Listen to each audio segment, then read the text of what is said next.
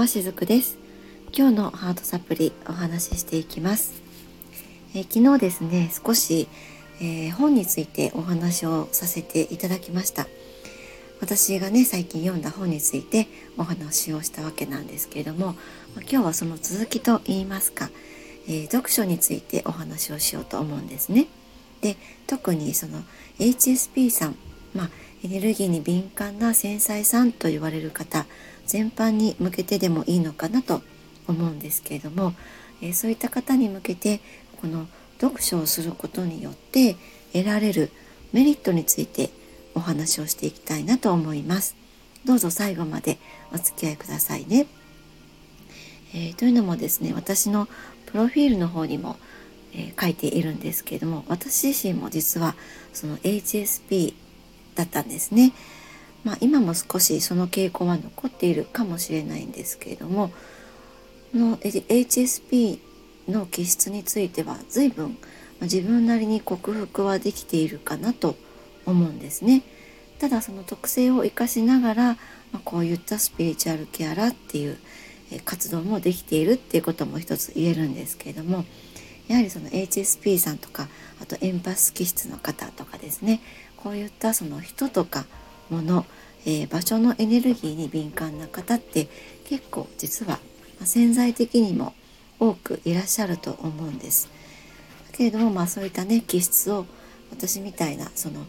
人のエネルギーを感じることでお相手の方をリーディングしたり、まあ、そういったことに、え使えたりもするのでこういった気質っていうのは決してこうマイナスな面ばかりではないとも思っているんですね。で今日はまあそういったそのエネルギーに敏感な方にこの読書っていうのはすごく、えー、いいメリットがありますよっていうことをね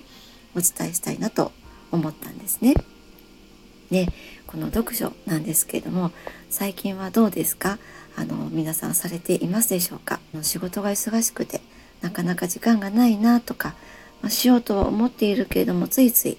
今ってそのいろいろな情報があるので YouTube を見ていたり SNS を見ていたりしてしまったって、まあ、そういった方も多いかもしれないですね。えー、現代は本当に多くのコンテンツとか娯楽が溢れているのでなかなかその読書をする機会ってないっていうのも私も分かったりします。けれども特にそのやっぱり HSP さんには読書をするメリットってたくさんあるんですね。大体ですね4つほどそのメリットっていうのがあったりしますその一つはですね読書をすることでストレスの解消効果がありますこのねストレスの解消効果っていうのは実際に、え、6分間ほどの読書をするだけでも約60%のストレスの解消につながるっていうふうにも言われています。ま、こういったデータもあるようにもう読書っていうのはストレス解消としては、えー、いいっていうことが分かりますよね。読書は比較的その自分のペースで読み進めることができますし、まあ、一人でゆっくりと楽しむことができますよね。自分の一人だけの世界に入っていきます。こういった部分も HSP さんの特徴に合っていておすすめできるストレス解消でのではないかなと思うんですね。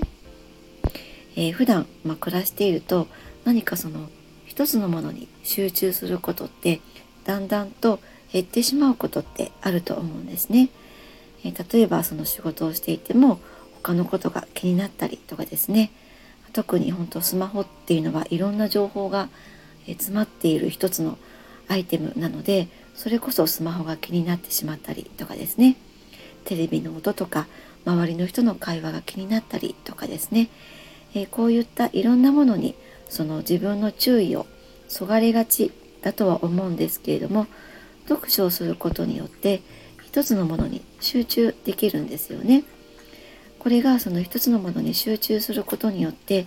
いろんなところにあちこちに飛んでしまっていた自分の意識っていうものをまた内側に戻す作業になるんですね。外側にとちからとっちらかっていた意識を自分の内側に戻すっていう感じです。まあ、それこそがストレス解消につながっていくっていうことが言えると思っています。そして、え、HSP さんが読書をすることで得られる2つ目のメリットなんですけども、え、まあ、その読書をすることによって感情移入をすることができて気分転換することができるっていうことがあったりします。もう HSP さんならねお分かりかなと思うんですけども感受性が豊かなんですよね。読書を通してその本の世界とか主人公またその登場人物に強く感情移入をすることができます。なのでその本の世界に深く入り込むこともできて読書をしているだけで非日常感っていうのを味わったりすることもできます。つまりそれこそが気分転換につながるわけなんですね。そんな風に深く読書を楽しめて本の世界に没頭して非日常感を味わったり気分転換ができるっていうのも HSP さんならではのメリットなのではないかなと思います。ただここで、えー、一つ注意していただきたいことがあるんですけれどもそれは、えー、本の世界に感情移入をしすぎてしまってまあかえって落ち込んでしまったりとか不安な気持ちにならないようにするっていうことは大切なんですよね。なので例えばその攻撃的すぎる内容とか暗すぎるストーリーとか描写が激しすぎるとかそういったストーリーっていうのはなるべく避けるっていうような対策もとっていただきながら読書を楽しんでもらえたらなと思っています。はい、えー、ちょっと長くなってきましたのでこの続きはまた明日もお伝えしたいなと思います。今日も最後までお付き合いくださりありがとうございました。しずくでした。